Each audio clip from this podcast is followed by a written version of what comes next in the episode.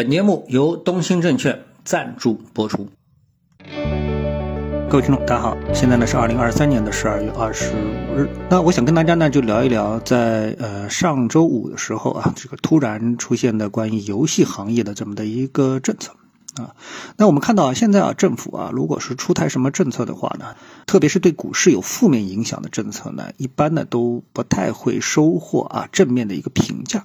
啊，那么我觉得这种评价呢，其实呢就是屁股决定脑袋啊，我并不是很赞同啊，或者说我完全不赞同这种对政府出台政策的一个呃完全的负面的一个评价啊。那我看到这种评价非常多啊，比如说说一个段子啊，嗯，大家都知道就是有《三体》啊这个科幻小说对吧？那么这个《三体》的科幻小说里面呢，嗯，大家都知道有一个武器啊，呃叫二向箔啊。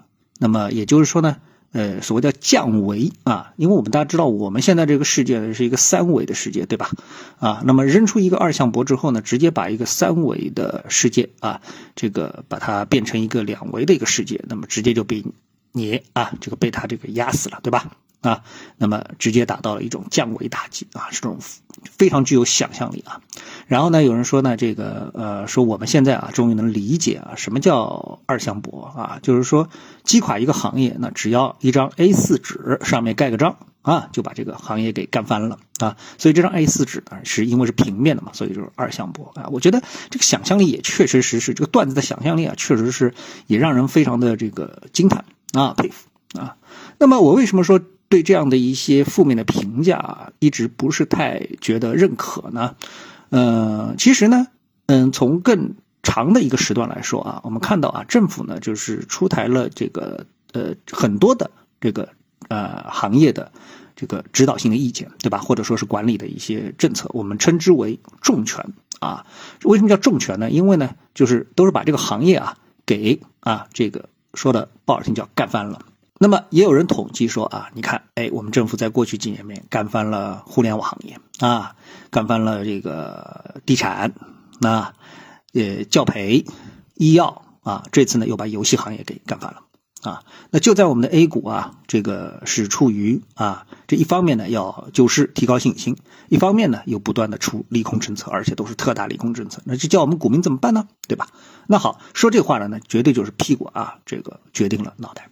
啊，那我们举其中的一个行业来说，比如说医药行业，啊，呃，我们这么说啊，更宏观的说啊，在几年前啊，我想这个作为老百姓来说的话，是不是经常在抱怨啊这么几件事情啊？一看病贵，啊，二教育贵，啊，三买房贵，对吧？房子买不起，病看不起，啊，这个小孩教育太贵。那你说政府是不是听到了这样的声音呢？啊，我觉得听到了，而且就算政府在没有说这个声音之前，其实啊，我也对这样的一些就是说行业的现状啊，我个人表示非常的不满。啊，我觉得这种情况必须得改变。啊，为什么呢？因为你一个人啊，我们作为一个消费者也好，作为一个个体也好，你的收入其实是相对比较有限的。啊，相对来说你是有限的啊，因为你的收入啊不可能无限增长啊。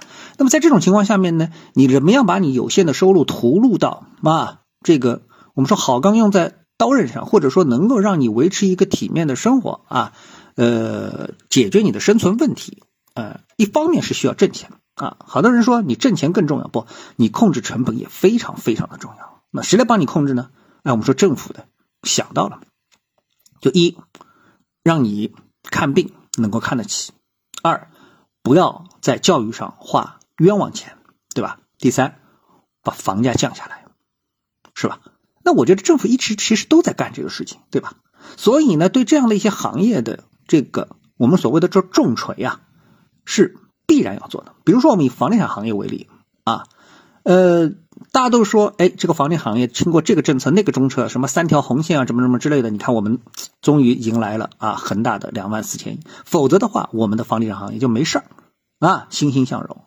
那么我们换一个国家，就比如美国，美国对房地产行业有重锤吗？什么锤都没有。那为什么会有次贷危机呢？啊，也就是说，当你的一个行业它的欣欣向荣是建立在房价不断上涨的前提下，那它其背后所孕育的风险，迟早是会爆发的。啊，无非说你现在去点它，把它点破了，那你可能会觉得，哎，你会去怪这个预言这件事情的人，或者是点破这件事情的人啊。但是事实上，不去点。不去演，最终也还是会破灭。